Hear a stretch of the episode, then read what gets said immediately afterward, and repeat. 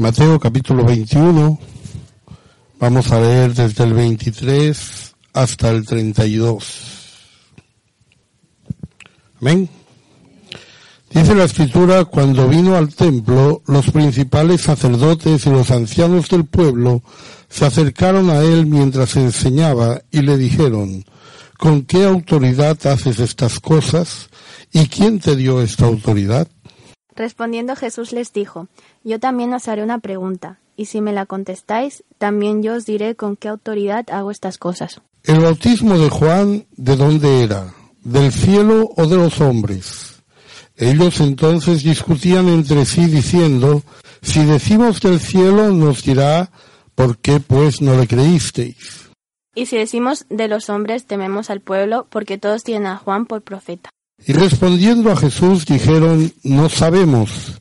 Y él también les dijo, tampoco yo os digo con qué autoridad hago estas cosas. Pero, ¿qué os parece? Un hombre tenía dos hijos, y acercándose al primero le dijo, Hijo, ve hoy a trabajar en mi viña. Respondiendo él dijo, No quiero, pero después arrepentido fue. Y acercándose al otro le dijo de la misma manera. Y respondiendo él dijo, Sí, Señor, voy y no fue. ¿Cuál de los dos hizo la voluntad de su padre? Dijeron ellos, el primero. Jesús les dijo, de cierto os digo que los publicanos y las rameras van delante de vosotros al reino de Dios. Porque vino a vosotros Juan en camino de justicia, y no le creísteis, pero los publicanos y las rameras le creyeron, y vosotros, viendo esto, no os arrepentisteis después para creerle. Amén, gloria al Señor. Bien, vamos a seguir hablando del arrepentimiento. Hemos estado hablando de lo que no es el arrepentimiento.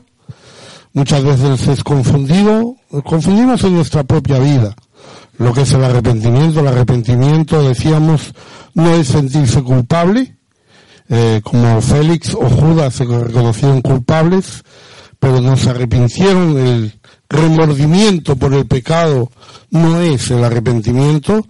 El arrepentimiento no es lamentar el pecado. Recordamos la historia de Acán. Eh, la lamentación y el lamentar haber pecado no es arrepentimiento. Tampoco es tratar de ser una buena persona, cambiar la vida, intentar hacer las cosas bien. Recordamos también a Saúl, el cual intentó mantener su reputación, pero eso tampoco es arrepentimiento. No es ser religioso al estilo de los fariseos o sino del mago que de alguna manera trataron, trataban de vivir conforme a la ley, pero eso no es el arrepentimiento. Tampoco es el mero conocimiento de la verdad. Recordamos a Balaam que habló con Dios y tuvo comunión con Dios y reconoció la voz de Dios, pero tampoco se arrepintió, ni tampoco es el temor de Dios, como vimos en Faraón, que más de una vez estuvo diciendo estoy arrepentido, pero no estaba arrepentido. Ninguna de esas cosas son en sí mismas el arrepentimiento, aunque muchas de ellas forman parte de lo que sentimos o de lo que pensamos o de lo que hacemos durante el arrepentimiento. Yo creo que lo que mejor define el arrepentimiento es una frase que hemos leído en la lectura de hoy. la predicación de Juan el Bautista era para arrepentimiento. Y evidentemente la gente debía arrepentirse a su predicación. Y lo que el Señor les está preguntando a ellos, ellos lo entendieron perfectamente. Y dijeron, si decimos que es de Dios, nos dirá, ¿por qué pues no le creísteis? O dicho de otra manera, si yo me arrepiento, creo. Si yo me arrepiento, hago algo. Y ahí está resumida en esa frase que yo digo que por corta que es, recoge toda la enseñanza sobre el arrepentimiento. Ese hijo que le dice a su padre, no quiero, pero después, arrepentido, fue. No dice que arrepentido pidió perdón. No dice que arrepentido lo lamentó.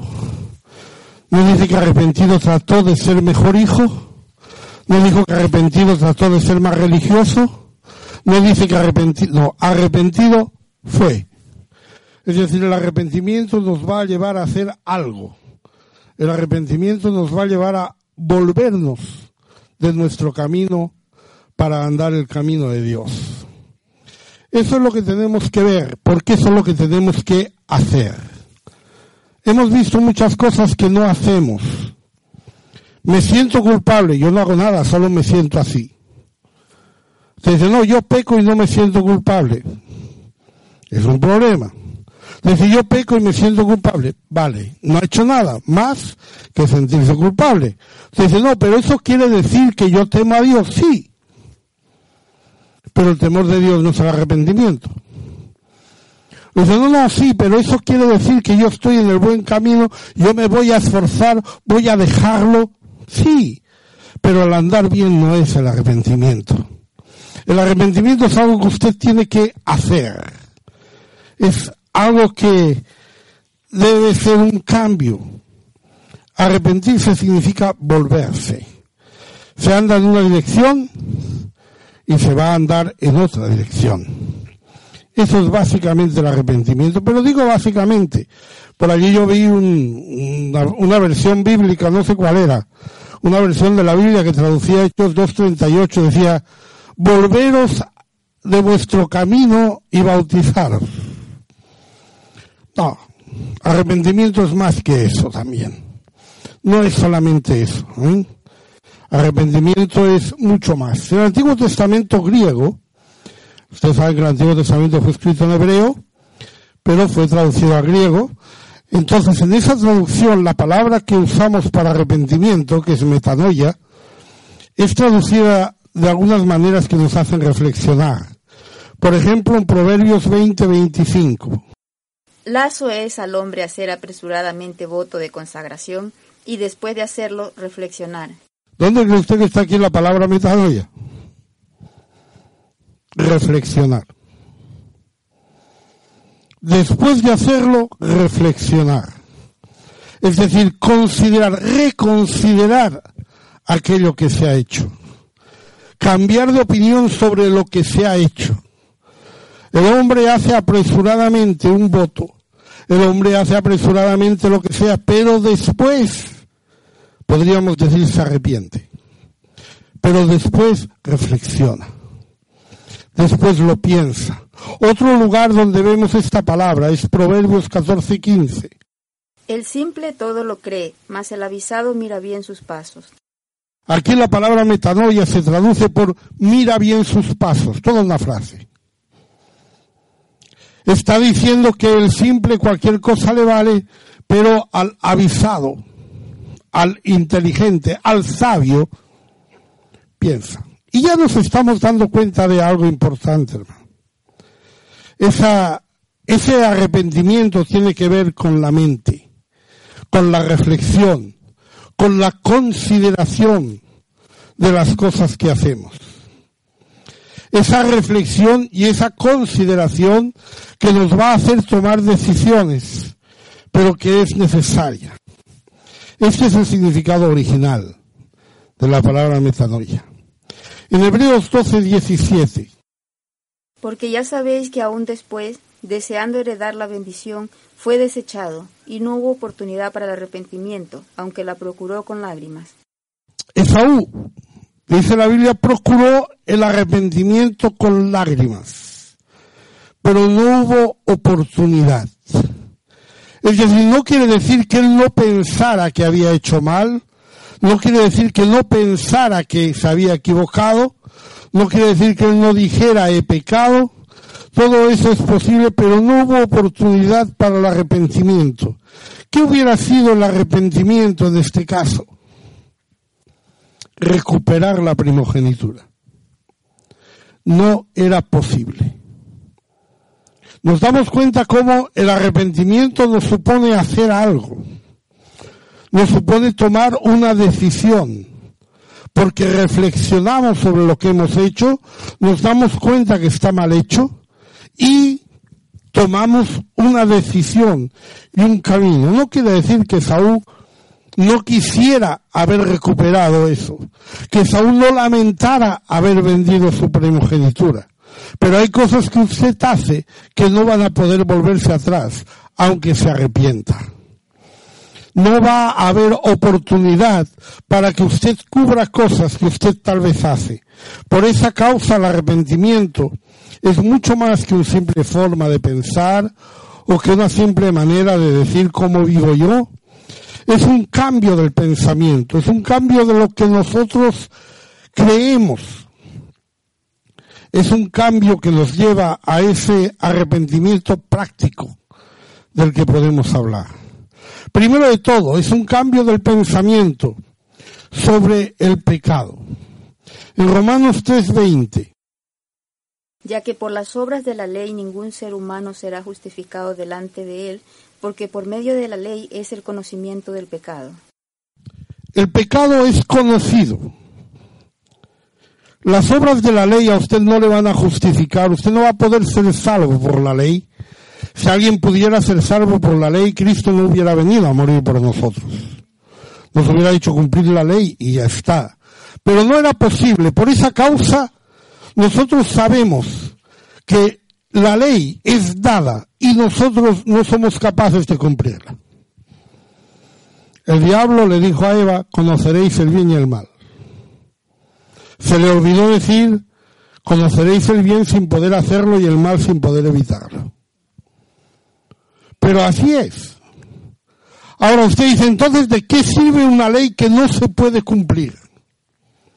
¿Para qué vale que a mí me den una ley que yo no pueda cumplir? Pues vale para que usted conozca el pecado. Para que usted sepa lo que es pecado. Y eso tiene dos consecuencias, una buena y una mala. La buena es que usted sabe lo que es pecado para poder evitarlo. La mala es que cuando no lo evita usted se siente culpable por el pecado.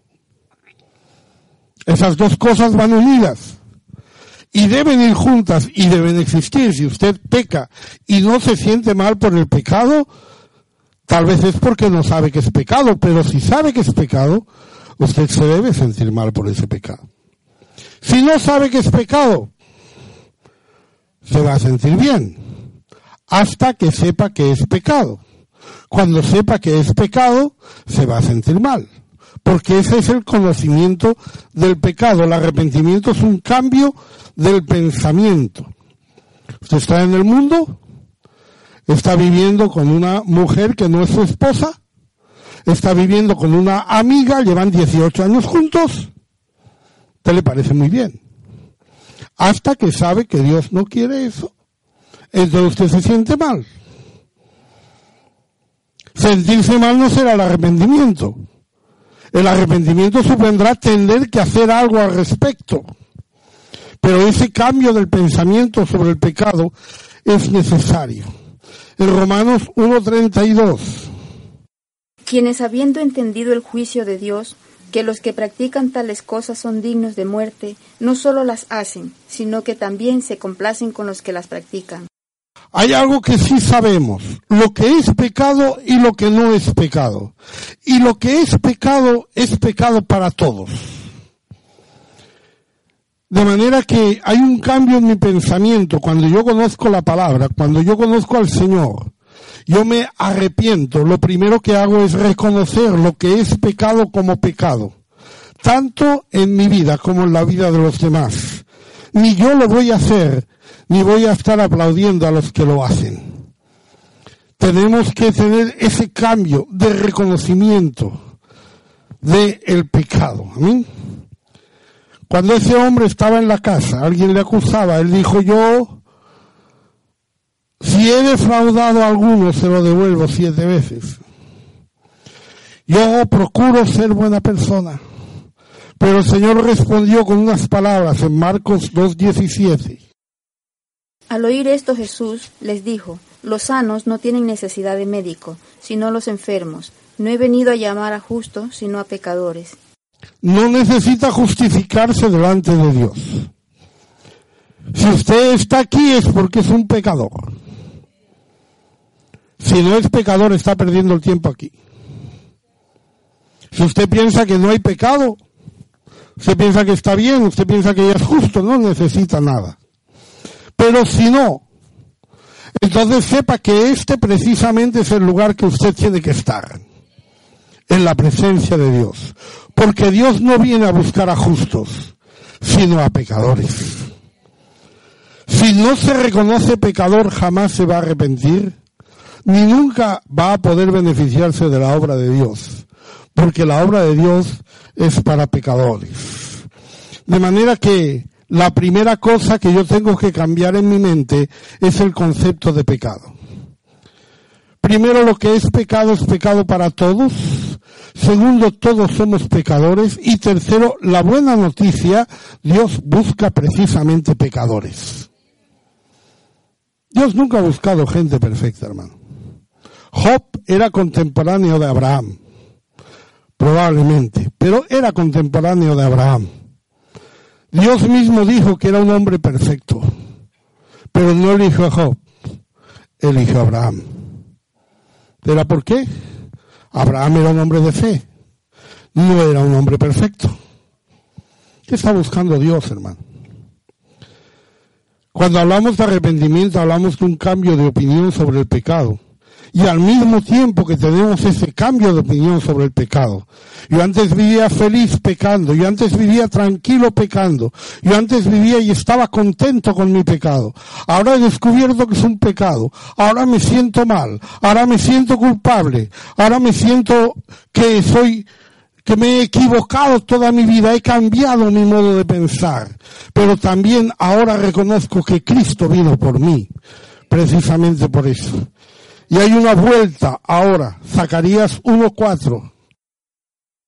No seáis como vuestros padres, a los cuales clamaron los primeros profetas, diciendo, Así ha dicho Jehová de los ejércitos, volveos ahora de vuestros malos caminos y de vuestras malas obras, y no atendieron ni me escucharon, dice Jehová. Volveos ahora de vuestros malos caminos y de vuestras malas obras.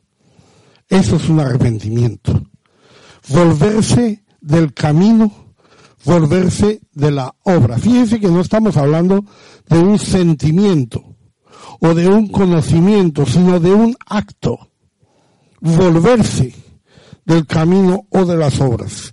En Gálatas 3, 5, perdón, 19 a 21. Y manifiestas son las obras de la carne, que son adulterio, fornicación, inmundicia, lascivia, idolatría, hechicería, enemistades, pleitos, celos, iras, contienda, disensiones, herejías, envidias, homicidios, borracheras, orgías y cosas semejantes a estas, acerca de las cuales os amonesto, como ya os lo he dicho antes, que los que practican tales cosas no heredarán el reino de Dios. No heredarán el reino de Dios los que practican tales cosas, hacen tales cosas. Por lo tanto, cuando hablamos de arrepentimiento, hablamos de dejar de hacer esas cosas. Usted dice, ¿eso requiere un esfuerzo? Claro que sí. Ya dijimos que cuando tenemos un mandamiento de parte de Dios es porque nos requiere un esfuerzo hacerlo. Pero ese es el verdadero arrepentimiento. Si usted se arrepiente solamente lamentando, pidiendo perdón, eh, golpeándose el pecho, o flagelándose la espalda, oyéndose de rodillas a Roma, usted no está haciendo nada. El arrepentimiento es volverse, dejar tales cosas. En Efesios 5:5. Porque sabéis esto, que ningún fornicario, o inmundo, o avaro, que es idólatra, tiene herencia en el reino de Cristo y de Dios. ¿Sabéis esto? ¿Qué hacemos con esto? ¿Qué sabemos? Lo decimos, lo confesamos, lo predicamos, lo explicamos, lo justificamos, lo lamentamos. ¿Qué hacemos con eso? Dejar de hacerlo. Si usted no deja de hacerlo, usted no está arrepentido. Usted sabe, usted conoce, reconoce, ya piensa correctamente sobre el pecado, ya tiene claras las cosas en su mente, pero eso no es arrepentimiento. David cometió un pecado grave, sabe, o dos pecados uno tras de otro. Cometió un pecado, después otro para tapar el pecado que había cometido, porque los pecados siempre van por parejas entonces nunca van solos, ¿verdad? Entonces cometió un pecado, después cometió otro pecado y se quedó tan pancho. Usted dice, ¿cómo es posible? Pues es posible. Ignorancia. No sabía él que el adulterio era pecado, no sabía él que el asesinato era pecado. Sí que lo sabía. Pero no se lo aplicaba. Porque él era rey y los reyes hacen lo que les da la gana, eso se sabe de todo el mundo. Especialmente en la Edad Media. Hoy en día la cosa es un poco diferente. Pero él no se fue constante, no fue consciente de que él estuviera pecando. Él creía que estaba haciendo lo que hace todo el mundo, lo que había que hacer, le estaba haciendo un favor a quien sea, yo que sé. Pero de pronto un profeta viene y le denuncia el pecado. Él cambia su pensamiento, él cambia su manera de pensar respecto de su pecado. Él se arrepiente y escribe el Salmo 51. Vamos a ver el Salmo 51 del 1 al 4. Ten piedad de mí, oh Dios, conforme a tu misericordia, conforme a la multitud de tus piedades, borra mis rebeliones. Lávame más y más de mi maldad y límpiame de mi pecado, porque yo reconozco mis rebeliones y mi pecado está siempre delante de mí. Contra ti, contra ti solo he pecado, y he hecho lo malo delante de tus ojos, para que sea reconocido justo en tu palabra y tenido por puro en tu juicio. Ten piedad de mí conforme a tu misericordia, conforme a la multitud de tus piedades, borra mis rebeliones. Lávame más y más de mi maldad y límpiame de mi pecado, porque yo reconozco mis rebeliones. ¿Eh? Ese es un cambio de mente bastante importante en David en este momento. Está reconociendo su rebelión, está reconociendo su iniquidad, está reconociendo su culpabilidad. No está poniendo excusas. No está echándole la culpa a Eva, ni le está echando la culpa a la serpiente, ni le está echando la culpa a nadie. Está reconociendo y asumiendo la responsabilidad de su propio pecado. Es más, algo muy importante, Él está diciendo, contra ti, contra ti solo he pecado. El pecado es contra Dios. Usted dirá, ¿también será contra Betsabé? También. Usted dirá, ¿también será contra Urias Eteo? También. Pero sobre todo, yo me arrepiento porque peco contra Dios. Hay una dimensión social de mi pecado que es más o menos grave, afecta a más o menos personas, pero sobre todo me afecta a mí delante de Dios. Y yo digo, contra ti he pecado y he hecho lo malo delante de tus ojos. ¿Mm? Es un cambio de opinión sobre el pecado. Se puede decir, no hermano, yo lo hice con la mejor intención, yo no sabía. Ah, está bien. Todo lo que usted me diga va a justificar lo que usted hizo, pero no justifica lo que usted hace. Tiene que dejar el pecado. Puede justificar lo que ha pasado, pero no puede justificar que no deje de hacer. En el Salmo 38.8 Estoy debilitado y molido en gran manera. Gimo a causa de la conmoción de mi corazón. Gimo a causa de la conmoción de mi corazón. Hay un cambio de pensamiento sobre el pecado. El arrepentimiento nace de ese cambio de pensamiento. Mientras usted piensa que no es pecado, mientras usted justifica ese pecado, mientras usted cubre ese pecado, no puede haber arrepentimiento. Muchas veces nosotros lo justificamos. Nadie es perfecto. hermano, yo hago esto, pero es que, mire, hermano, es que para mí esto es tan importante, es que yo, es que yo, es que yo. Nada justifica el pecado. Y lo que es el verdadero arrepentimiento es dejar el pecado. ¿Por qué dejo el pecado? Porque cambio de opinión respecto del pecado. Cambio de pensamiento respecto del pecado. Yo antes fumaba como un carretero, pero me he enterado que el pecado, que el, que el tabaco produce cáncer, digo voy a dejar de fumar. Si no dejo de fumar, ¿por qué es? ¿Porque no me lo creo? ¿Porque me da igual morirme? ¿Por qué es? Cada uno tendrá su respuesta, cada uno tendrá su excusa. Pero si usted se arrepiente de haber fumado, tiene que dejar de fumar. Si no deja de fumar es que no se ha arrepentido. Y dejará de fumar cuando su pensamiento cambie, cuando su manera de ver el pecado cambie. Lo primero que cambia es mi pensamiento sobre el pecado, de justificarlo, de ponerle excusas. Paso a dejarlo. También hay un cambio del pensamiento sobre mí mismo, justamente por ese conocimiento del pecado. Yo ya no me considero el hombre justo que era. Ya no me considero la persona correcta que era. Hay algo que el joven que salió de su casa, ese hijo pródigo, tuvo que aprender. En Lucas 15, del 11 al 19. También dijo, un hombre tenía dos hijos, y el menor de ellos dijo a su padre, Padre, dame la parte de los bienes que me corresponde, y les repartió los bienes. No muchos días después, juntándolo todo, el hijo menor se fue lejos a una provincia apartada y allí desperdició sus bienes viviendo perdidamente. Y cuando todo lo hubo malgastado, vino una gran hambre en aquella provincia y comenzó a faltarle. Y fue y se arrimó a uno de los ciudadanos de aquella tierra, el cual le envió a su hacienda para que apacentase cerdos.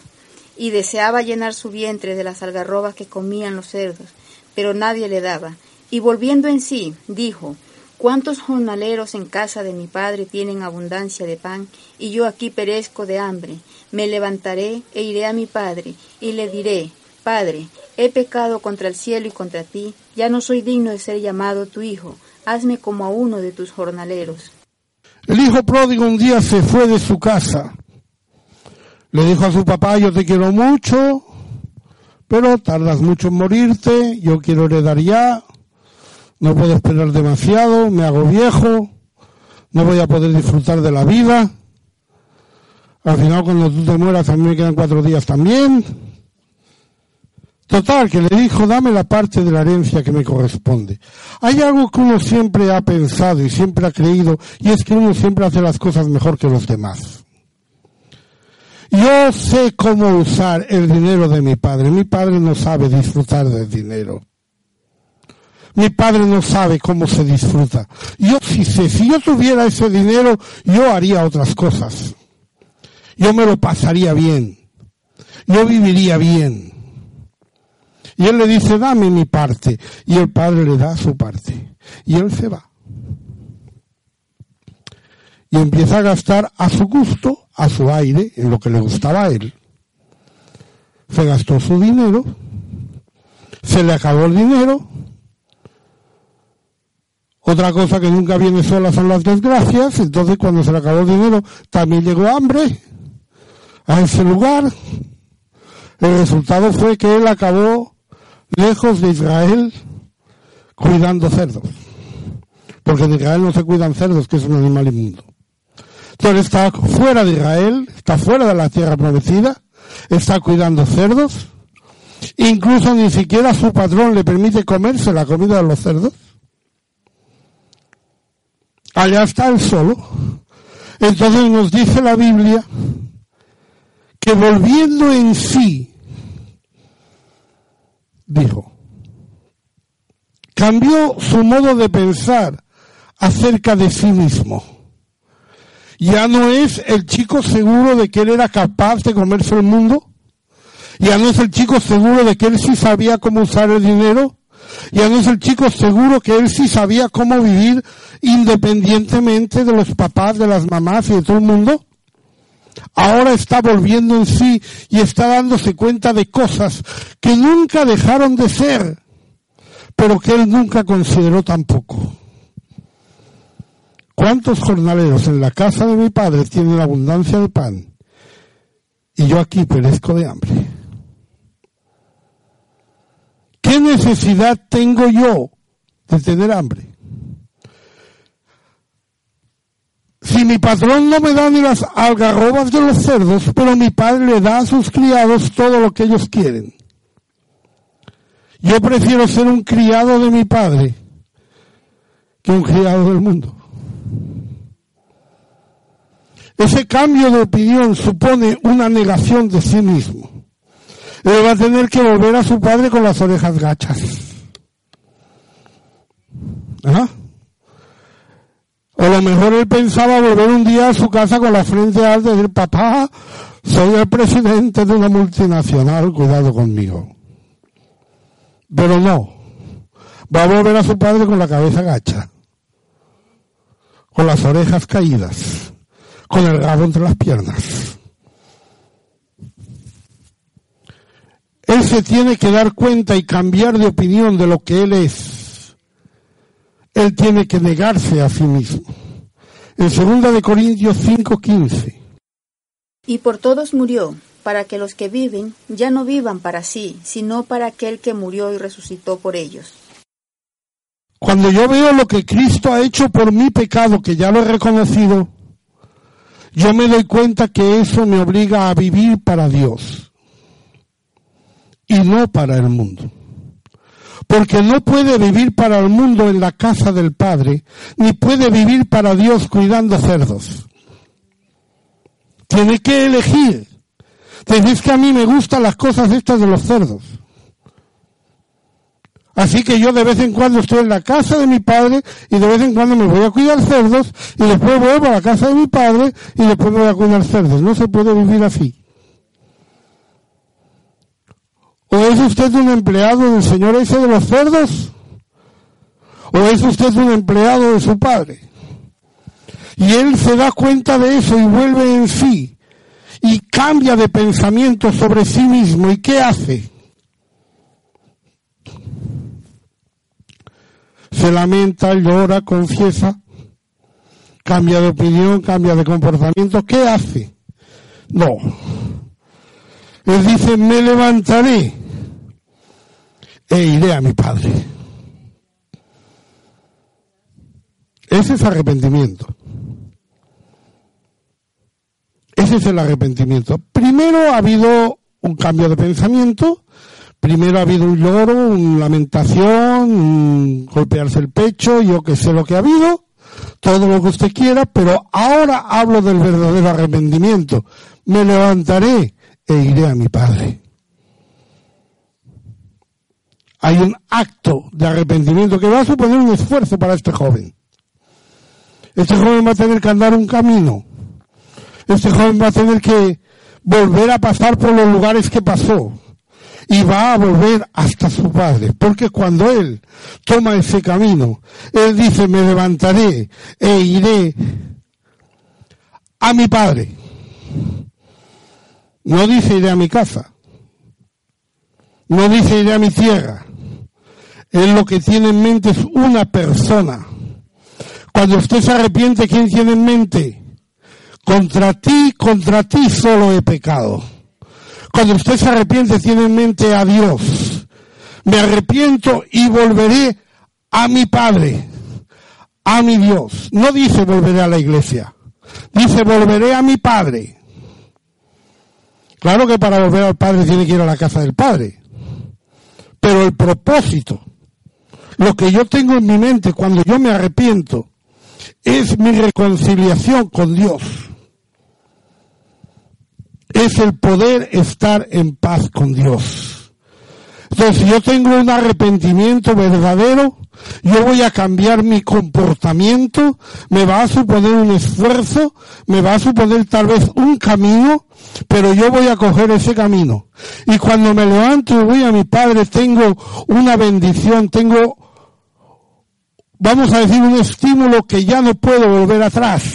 Porque cuando este joven se va a su jefe y le dice a su jefe, estos cerdos te los puede cuidar quien encuentres por ahí, yo me voy a casa de mi padre, aunque él a mitad de camino hubiera cambiado de opinión, ya no podía volver a cuidar cerdos. Hay una, hay, hay una ruptura total con el mundo. Aunque todavía no esté totalmente en la presencia de mi Padre, ya estoy totalmente desligado del mundo. Porque en mi mente yo ya he dejado eso. Porque en mi mente yo ya he dejado las cosas del mundo. Porque en mi mente yo ya he dejado todas aquellas obras de la carne. Y ahora sí tengo un camino hasta llegar a mi Padre. Pero ese camino lo ando para llegar hasta Él. Por eso dice la Escritura en Lucas 14, 26. Si alguno viene a mí y no aborrece a su padre y a su madre, y mujer, e hijos, y hermanos, y hermana, y aún también su propia vida, no puede ser mi discípulo. Ese es el precio, hermano. Ese es el precio. Seguramente usted no tiene que aborrecer a nadie para ser cristiano. Gracias a Dios no hemos tenido que elegir, yo por lo menos, no he tenido que elegir nunca ni mi padre, ni mi madre, ni mis hermanos, nada. Pero si hubiera que elegir, yo no puedo estar al mismo tiempo bien con el mundo y bien con el Señor. No puedo estar al mismo tiempo cuidando cerdos y disfrutando de mi Padre. Para disfrutar de mi Padre tengo que estar en la casa de mi Padre. Cuando yo no estoy en la casa de mi padre y estoy cuidando cerdos, soy tan hijo de mi padre como cuando estoy en la casa de mi padre. Soy tan hijo de mi padre como si estuviera gozando de todo lo de mi padre. Pero no puedo porque no estoy donde está mi padre. Hay un cambio de opinión sobre el pecado. Y ese cambio de opinión sobre el pecado me lleva a un cambio de opinión sobre mí mismo un cambio de pensamiento sobre mí mismo. Y ese cambio de pensamiento sobre el pecado y sobre mí mismo me hace también tener un cambio de pensamiento respecto al mundo. ¿Cuántos jornaleros hay en la casa de mi padre? Y yo aquí perezco de hambre. El mundo, en el mundo perezco de hambre. Pero si era verdad que perecía de hambre, claro que sí. Pero ahora se da cuenta. Ya lleva días así. Ya lleva tiempo así. Cuidando cerdos. Ya hace tiempo que se le acabó el dinero. Ya hace tiempo que le llegó el hambre. Pero ha llegado el momento en que él ha cambiado de opinión sobre sí mismo y ha cambiado de opinión sobre el mundo. Ya la casa aquella del mundo, la casa del Padre, aquella casa ya no es tan terrible, sino todo lo contrario. Ese mundo que él dijo voy a dejarlo, ahora es lo que anhela.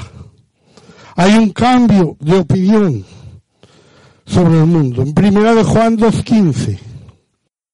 No améis al mundo ni las cosas que están en el mundo. Si alguno ama al mundo, el amor del Padre no está en él. Son palabras fuertes, hermano. Son palabras fuertes pero reales. Si usted se arrepiente, usted reconoce esto, usted cambia de pensamiento sobre esto. El que usted peque no es un problema suyo, es un problema con Dios. El que usted peque no es un problema de que ya vamos a ver qué podemos hacer, sino es un problema que mientras tanto que yo estoy deseando el pecado, mientras tanto que yo estoy practicando el pecado, mientras tanto que yo estoy cayendo en el pecado, entonces esa amistad con el mundo, ese amor del mundo, no es el amor del Padre. Tengo ese cambio de opinión.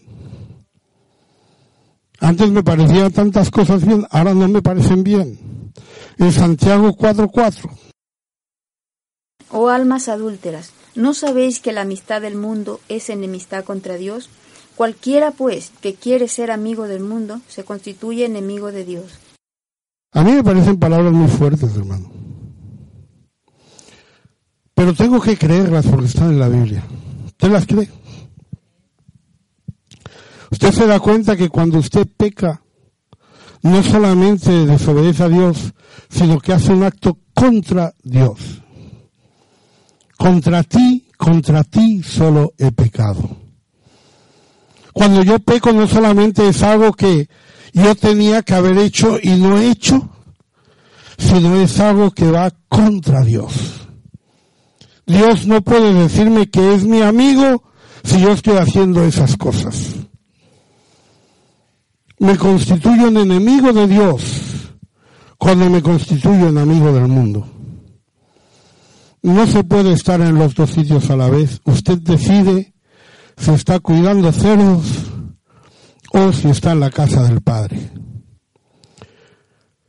Y si quiere estar en la casa del Padre, hay un camino. No es un camino de rosas, pero es el camino que lleva al Padre.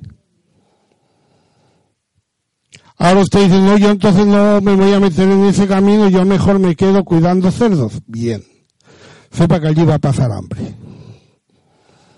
Sepa que allí no le van a dar ni las algarrobas.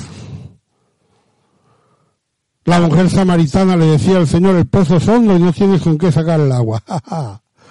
el mundo te da agua, pero la tienes que sacar. El mundo te da agua, pero la tienes que pelear. Señor, no, el Señor te pone una fuente ahí que brota. Pero el mundo, el mundo también me da agua, sí, te da agua, pero necesitas sacarla del pozo. Tú puedes vivir cuidando cerdos. Claro que sí, que puedes vivir. Allí estás. O puedes vivir en la casa de tu padre. Pero tú no puedes llegar a casa de tu padre y decir yo quiero seguir cuidando cerdos, papá. No puedes ir al dueño de los cerdos y decirle yo quiero que me trates como si fuera tu hijo. Tienes que elegir. Y esos dos mundos, hablo del mundo de Dios y del mundo del diablo, están en guerra. ¿Sabes qué quiere decir eso? Que usted si está en una parte está contra la otra. No se puede estar en las dos partes.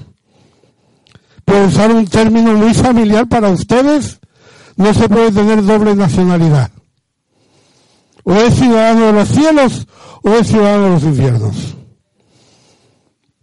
La doble nacionalidad no puede existir para ser ciudadano de los cielos tiene que renunciar a la ciudadanía del infierno y para ser ciudadano del infierno tiene que renunciar a la ciudadanía del cielo. No hay doble nacionalidad. Es así. Si se constituye amigo del mundo, se constituye enemigo de Dios. Si ama al mundo es que no ama a Dios. Es tan sencillo como eso. Usted dice, pero es que hermano, eso es lo que me sale, eso es lo que me brota, eso es lo que pienso, eso es lo que siento, pero ya hemos dicho que nada de todo eso tiene que ver con el arrepentimiento. El arrepentimiento es la decisión. ¿La decisión de qué? La decisión de llegar hasta el Padre. Porque la decisión de llegar al Padre. O sea, el hijo pródigo no se despierta y dice, mira, me apetece pegarme una caminata de 50 kilómetros tragando polvo. Me viene de gusto hoy salir de paseo. Me voy a cargar una mochila a la espalda de 15 kilos y me voy a tirar al monte. Y me voy a estar andando durante cuatro días. Eso no es lo que dice el hijo pródigo. El hijo pródigo dice, iré a mi padre.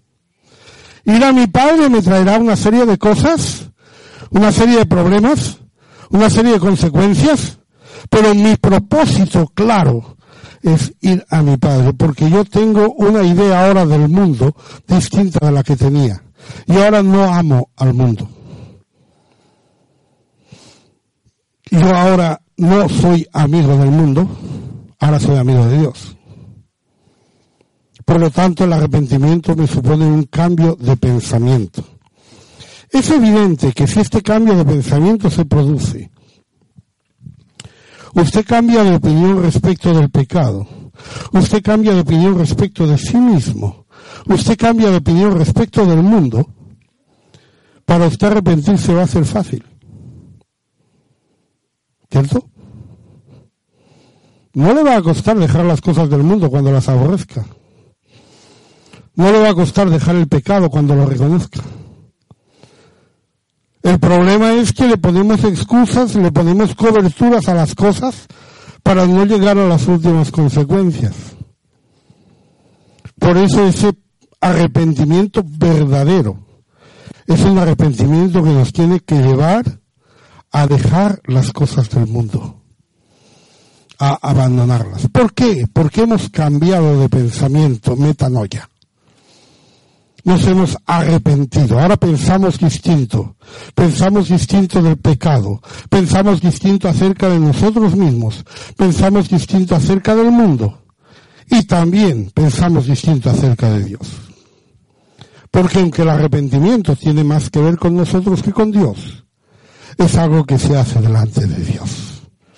En Job 42, 5 y 6.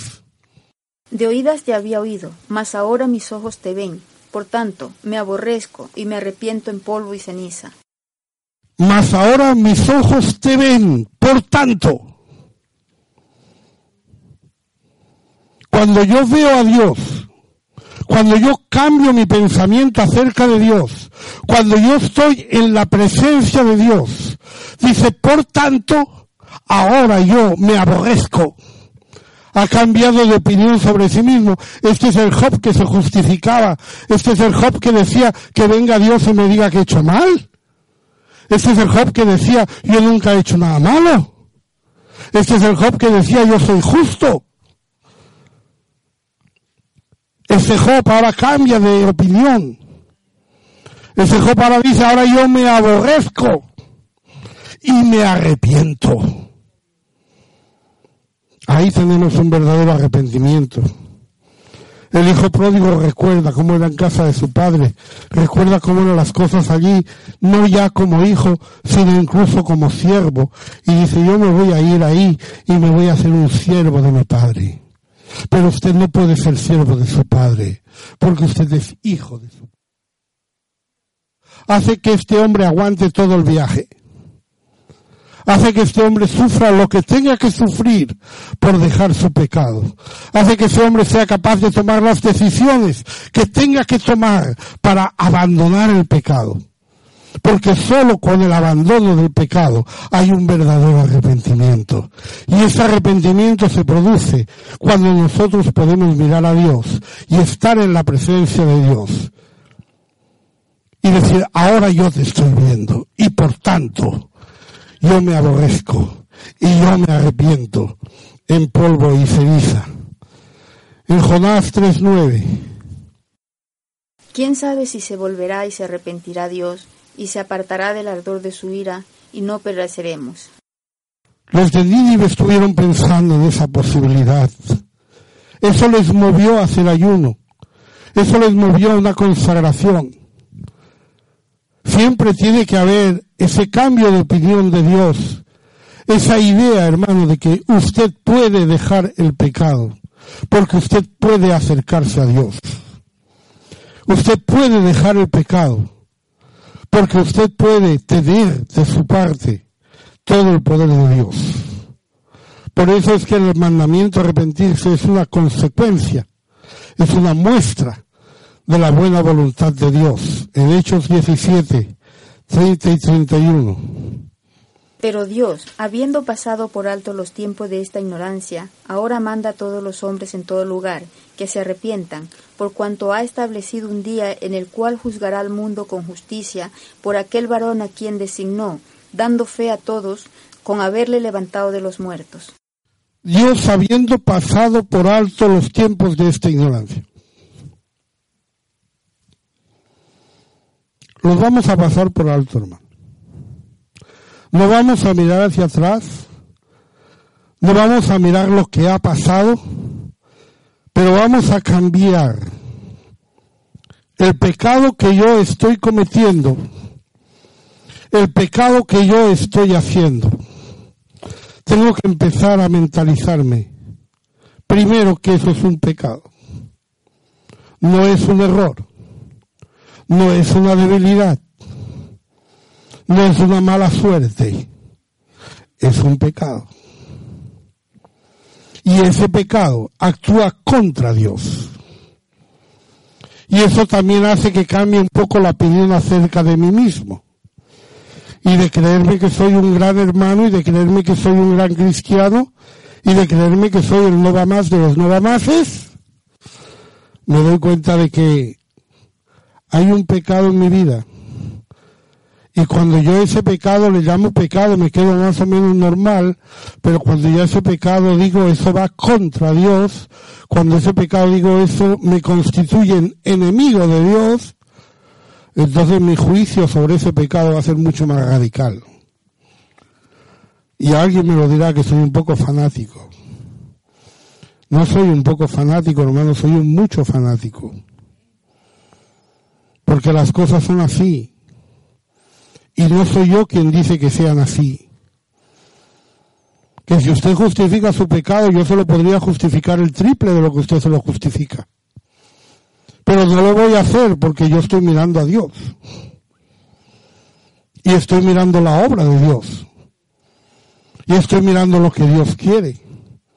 Y Dios dice, hemos llegado hasta aquí, hemos llegado a este día, hemos llegado a esta hora, y yo he pasado por alto todos los pecados que han pasado antes esos tiempos de ignorancia los voy a pasar por alto.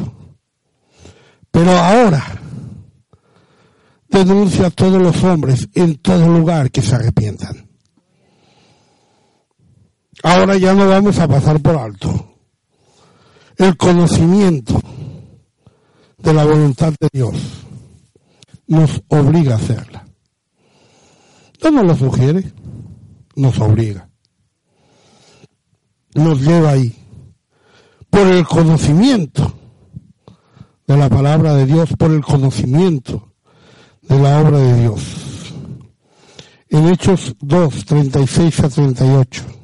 Sepa pues ciertísimamente toda la casa de Israel que a este Jesús, a quien vosotros crucificasteis, Dios le ha hecho Señor y Cristo. Al oír esto, se compungieron de corazón y dijeron a Pedro y a los otros apóstoles, varones hermanos, ¿qué haremos? Pedro les dijo, arrepentíos y bautícese cada uno de vosotros en el nombre de Jesucristo para perdón de los pecados y recibiréis el don del Espíritu Santo. A este Jesús a quien vosotros crucificasteis, Dios le ha hecho Señor y Cristo. Esto es una revelación nueva. Esto nunca nadie antes lo había dicho. Esto yo nunca me lo había imaginado. Esto yo nunca lo había pensado. Pero ahora yo oigo que me dicen esto y yo me lo creo. El conocimiento de Dios, el conocimiento de la voluntad de Dios. Entonces yo vengo delante de Dios, vengo delante de estos hombres y les digo, ¿qué haremos? Porque lo que sí es cierto es que usted va a tener que hacer algo al respecto. Estamos hablando de arrepentimiento como algo que se hace, no algo que se siente. Estamos hablando de arrepentimiento como algo que nos lleva a tomar decisiones que pueden ser más o menos graves dependiendo de lo lejos que se haya ido a cuidar los cerdos, pero que le toca. Ellos dijeron, ¿qué haremos? Porque nosotros no sabíamos, estábamos felices, estábamos contentos, estábamos pensando que orábamos justicia, estábamos pensando que hacíamos las cosas bien y decíamos, crucifícale, crucifícale. Y ahora me salen con estas. Y ahora resulta que hemos metido la pata hasta el codo. ¿Qué ha pasado? ¿Cómo lo podemos arreglar? ¿Qué podemos hacer? Tengo una buena noticia. Él vino a buscar pecadores. Tengo una buena noticia. Pedro tiene una respuesta. ¿Eh? Pedro no les está diciendo, pues váyanse preparando para el infierno. ¿Mm? Pedro no les está diciendo, pues mire, ya se han hecho eso, yo creo que ustedes no tienen mucha esperanza que digamos. Pueden seguir viviendo el tiempo que quieran, pero ya hay una respuesta del amor de Dios. Hay una respuesta de perdón. No importa, usted está arrastrando un pecado durante años. Ahora se le llama el arrepentimiento. ¿De qué haremos? Primera cosa que le dice Pedro, arrepentidos arrepentidos. Arrepentidos. El arrepentimiento no es solo el cambio de pensamiento. No cambia el pensamiento, tiene que cambiar la conducta. Pero si no, no puede cambiar la conducta si no cambiamos de pensamiento. No puede cambiar la conducta si no tenemos una idea exacta de quiénes somos nosotros, de qué es el pecado, de qué es el mundo y de qué es Dios. Fíjense qué cosa le estoy diciendo, yo estoy seguro que ustedes lo saben. Pero todavía no lo han aplicado para andar hacia el arrepentimiento. Todavía está el pecado allí conviviendo más o menos bien. Hay días que se sienten fatal. Dices que me he levantado cristiano. Hay días que se sienten más o menos bien. Y dices que me he levantado un poco mundano. Pero para los dos días hay el mismo mandamiento, porque el arrepentimiento no es sentirse cristiano, sentirse mundano, sentirse bien o sentirse mal, sentirse culpable o sentirse la mejor persona del mundo. No tiene que ver con eso.